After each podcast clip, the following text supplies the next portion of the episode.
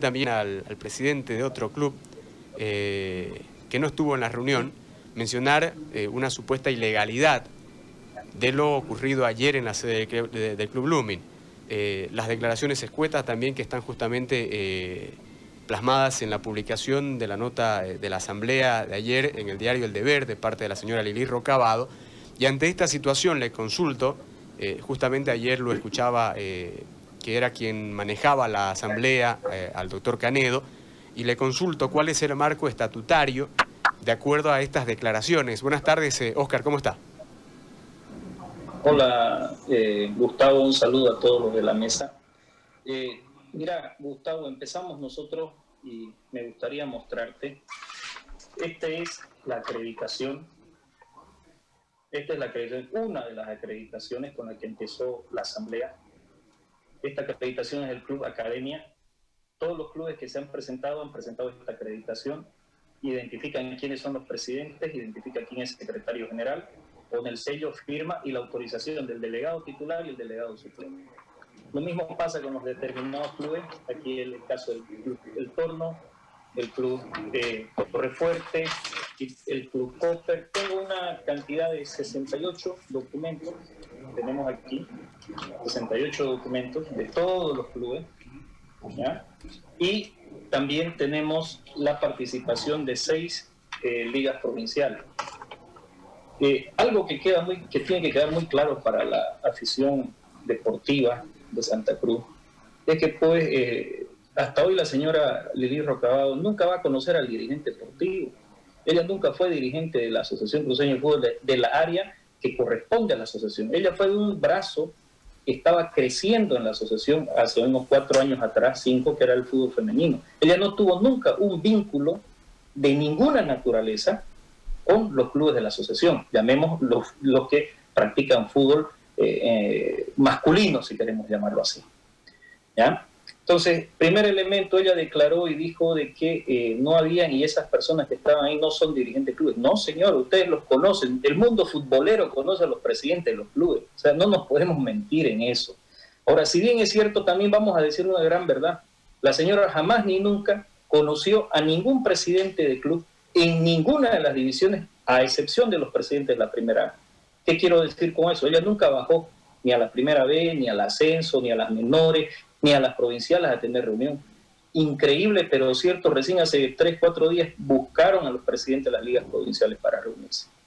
¿no? Por eso yo les invitaba a ustedes que entrevisten a estos presidentes, porque ellos van a contar su historia y su verdad. Nosotros no tenemos eh, la posibilidad de contar la historia. Entonces, uno de los primeros elementos básicos, porque observaban quiénes participaron, tenemos acreditación documentada. El notario fe pública tiene estas acreditaciones y aquí están.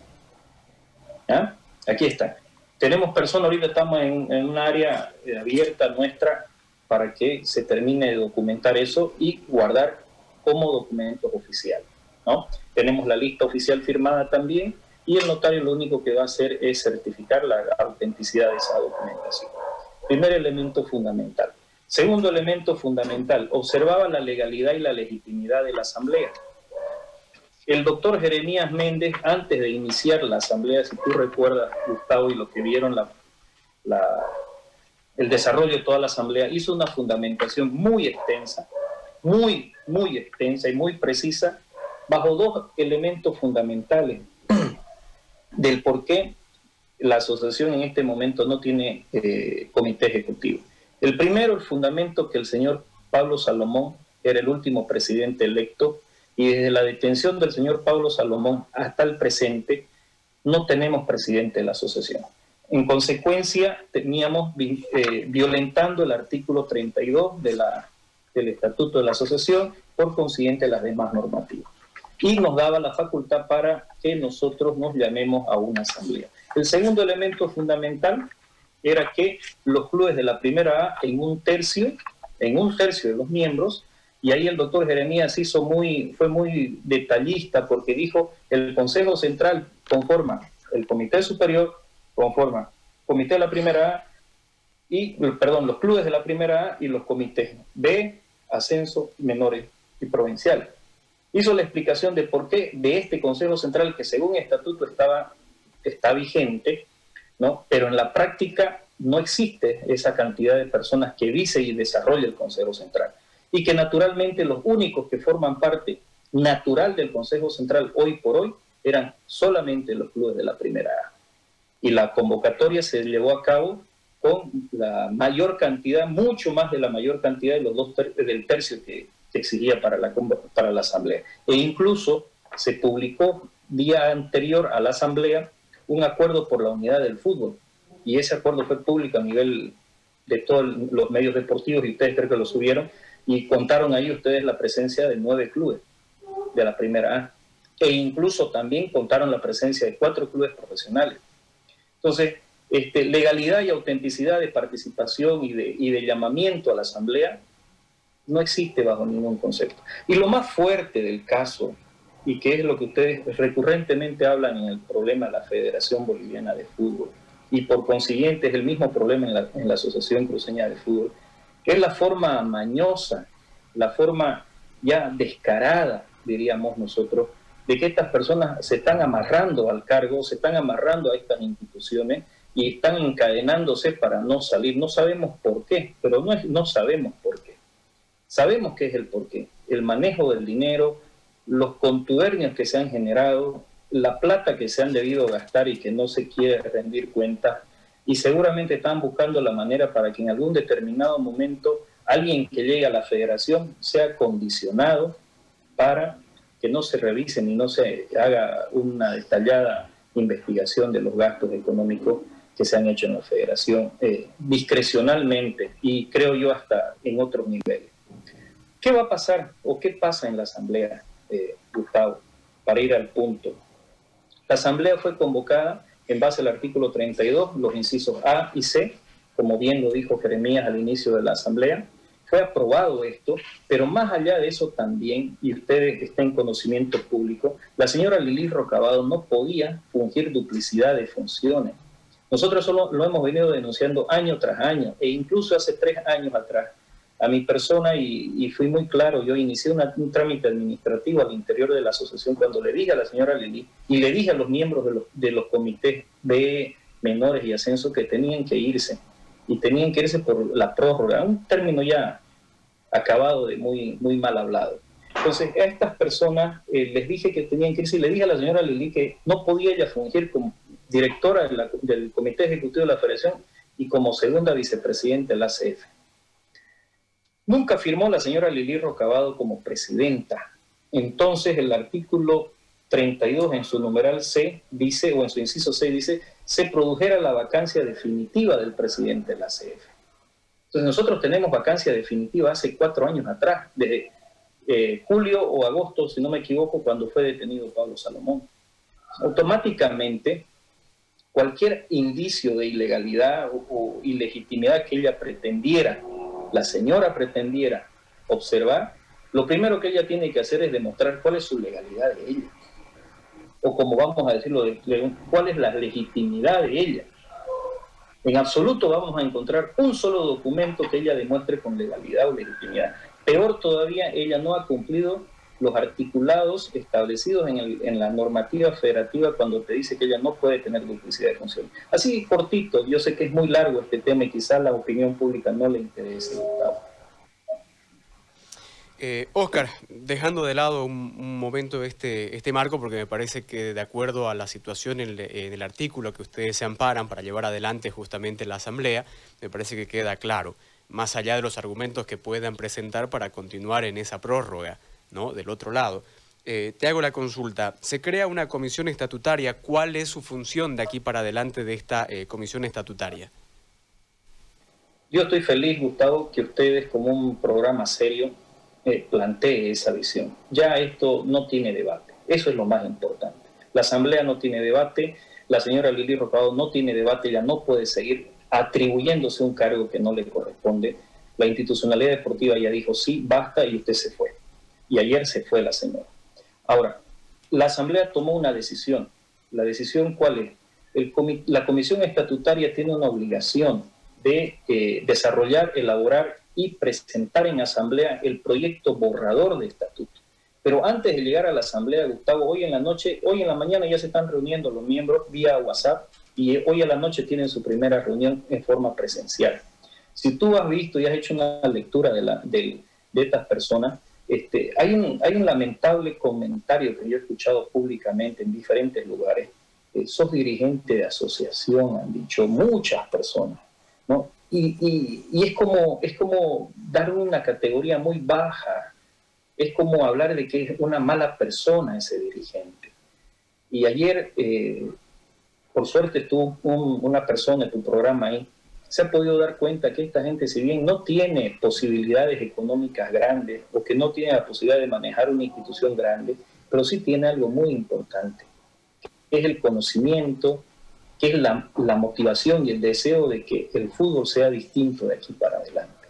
Entonces, este dirigente de asociación ha sido plural la elección del, comité estatutario y ellos en 10 días tienen que bajar a sus comisiones, hacer todas las consultas suficientes, buscar eh, un mecanismo que ya se les ha eh, facilitado ellos vía internet, vía Zoom, vía reuniones, para que puedan tener ellos de propia mano y de propia eh, persona dirigente un borrador de estatuto, ¿no? o las ideas o los planteamientos que ellos saquen de cada comisión. Una vez se tenga todo aquello, eh, se va a poder hacer, Gustavo, el desarrollo de un borrador que seguramente una semana o diez días antes de la asamblea, ya los miembros de todos los clubes van a tener ese borrador a, mano. Y ese borrador a mano va a significar ya una aprobación casi definitiva del estatuto que va a hacerse el día 14. Ahora nosotros estamos en un dilema. Ese día 14 juega la selección boliviana en, en La Paz. Entonces creo yo que por, seguridad y por temas de participación van a tener que posponer un día más esa, un día después del partido de la selección boliviana. Creemos que eso va a tener que hacerse eh, por lógica, ¿no? Pero de todas maneras, eh, por el momento, eh, el día 14 es la aprobación estatutaria. La misma consulta, pero esta vez eh, con el Comité Ejecutivo Ad hoc eh, que se ha eh, justamente elaborado a través, o que se ha elegido a través de la Asamblea, por favor. ¿Cuál la función de estos miembros elegidos en medio de la Asamblea por unanimidad de aquí para adelante? Mira, Gustavo, la Asamblea fue bien clara y algo que tiene que quedar claro en lo personal como Oscar Canedo. Oscar Canedo y el grupo de las personas que año a año hemos estado peleando, la reinstitucionalización de la Asociación Cruceña Fútbol y el cambio del mando era por un principio fundamental. El bien mayor es la asociación, es la institución. No puede quedarse nadie perpetuado en un espacio para dominar y manejar. Si hubiera sido una intención premeditada, alevosa de mi persona para ser miembro, presidente, tomar decisiones en la asociación, podía haberlo hecho pero bajo ningún concepto fue un título personalizado de que esta persona que está hablando públicamente ahora haya querido eh, sentarse en el lugar o haya hecho todo esto para sentarse, tomar carta y beneficio de algo. Por eso es que se buscó la gente idónea y la gente que eh, prácticamente no pueda ser objeto de ningún tipo de cuestionamiento, Gustavo, para este momento histórico que vive la asociación. Nosotros tenemos que transformar la nueva visión del dirigente deportivo. Y si nosotros tenemos que sacrificar todo, lo vamos a sacrificar, hemos dicho. Y ese fue el primer fundamento que hemos hecho un grupo de cuatro personas que inicialmente lo hicimos los últimos cuatro años, ¿no? Y después se nos sumaron dos, tres, y ahora ya no se sumaron dos, tres. Es toda una institucionalidad cruceña que están con nosotros. Entonces, hemos elegido a estas personas porque hemos visto conveniente que las personas que menos han tenido protagonismo en esta lucha institucional sean las que puedan sentarse en la mesa y puedan eh, abrir el abanico de todos estos sinfines de problemas que tiene la institucionalidad y pueda darle la visión un poco más sensata, un poco más tranquila, un poco más holística, como le llamamos nosotros en el término deportivo, más holística, futbolera, y podamos eh, definitivamente dar un traspaso inmediato, inmediato, Gustavo, después de la asamblea del día 15 o 14 de octubre, damos un paso inmediato a la elección de un nuevo comité ejecutivo. Este, este comité ad hoc tiene dos funciones principales. garantizar el proceso estatutario y consolidar aquello mediante la asamblea del día 14 o 15. Y el segundo paso fundamental es ser el representante institucional de la asociación y, vincular este camino para que hagamos fútbol lo más pronto posible. Este año no podemos irnos sin hacer fútbol. Entonces, eh, tienen una tarea fundamental e incluso la Asamblea, por aclamación de un presidente, el presidente de Real América, le dijo, señores, ustedes tienen que hacer todo lo necesario y suficiente para que los torneos de la Asociación Cruceña de Fútbol también se transmitan.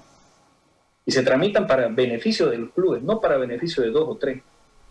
Y hay muchas cosas que se tienen que hacer, pero eso seguramente el Comité Ejecutivo Nuevo lo hará.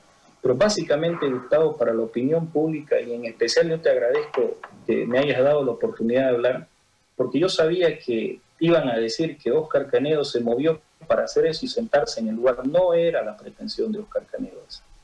La pretensión de Oscar Canedo era restituir la institucionalidad del fútbol cruceño, ver un nuevo camino para que esto esté más sólido, para que esto no siga como está, porque las pruebas y los argumentos que están en la mesa y en el día a día del fútbol boliviano no hay nada más que discutir. Y creo yo que es momento de que ustedes como prensa ya no den cabida a las personas que no corresponden, que solamente den cabida a quienes realmente son los dirigentes del fútbol y los que van a representar la institucionalidad del fútbol cruceño de aquí en adelante. Oscar, te agradecemos por el tiempo. Vamos a tratar de conversar justamente con los miembros ahora de, eh, este comité ejecutivo ad hoc eh, que ha, elegido la Asamblea para ver eh, las determinaciones, es decir, qué se va a hacer de aquí para adelante, tomando en cuenta de que, al igual que como ocurre en las esferas más altas en la federación, grupos se van a aferrar a soltar justamente la administración actual. Y por lo que se ve, el camino es el mismo, ¿no? El camino va prácticamente a seguir lo mismo, ¿no? Entonces vamos a ver eh, con los miembros justamente del Comité Ejecutivo eh, qué determina eh, y qué visión tiene en este, en este plazo que hay, por lo menos hasta el 14 de octubre y de ahí para adelante cuando se lleve adelante las elecciones, para ver cuáles serán las acciones a tomar. Gracias, Oscar. Gracias a vos, un saludo a todos y que Dios bendiga el trabajo de este comité ejecutivo ad hoc y seguramente todos vamos a apoyar ese trabajo de él. Muchas gracias. La palabra del presidente del Club Nuevo Horizonte, Oscar Canedo, que ese es justamente una de las personas, eh, uno de los dirigentes que ha estado en la reunión de ayer, en la asamblea de ayer, era quien eh, era el que guiaba prácticamente toda la situación de lo que se iba eh, dando, ¿no? que tomó la palabra para para poder ir realizando esta asamblea directamente desde el inicio, ¿no? Eh, obviamente manejando también el marco estatutario y en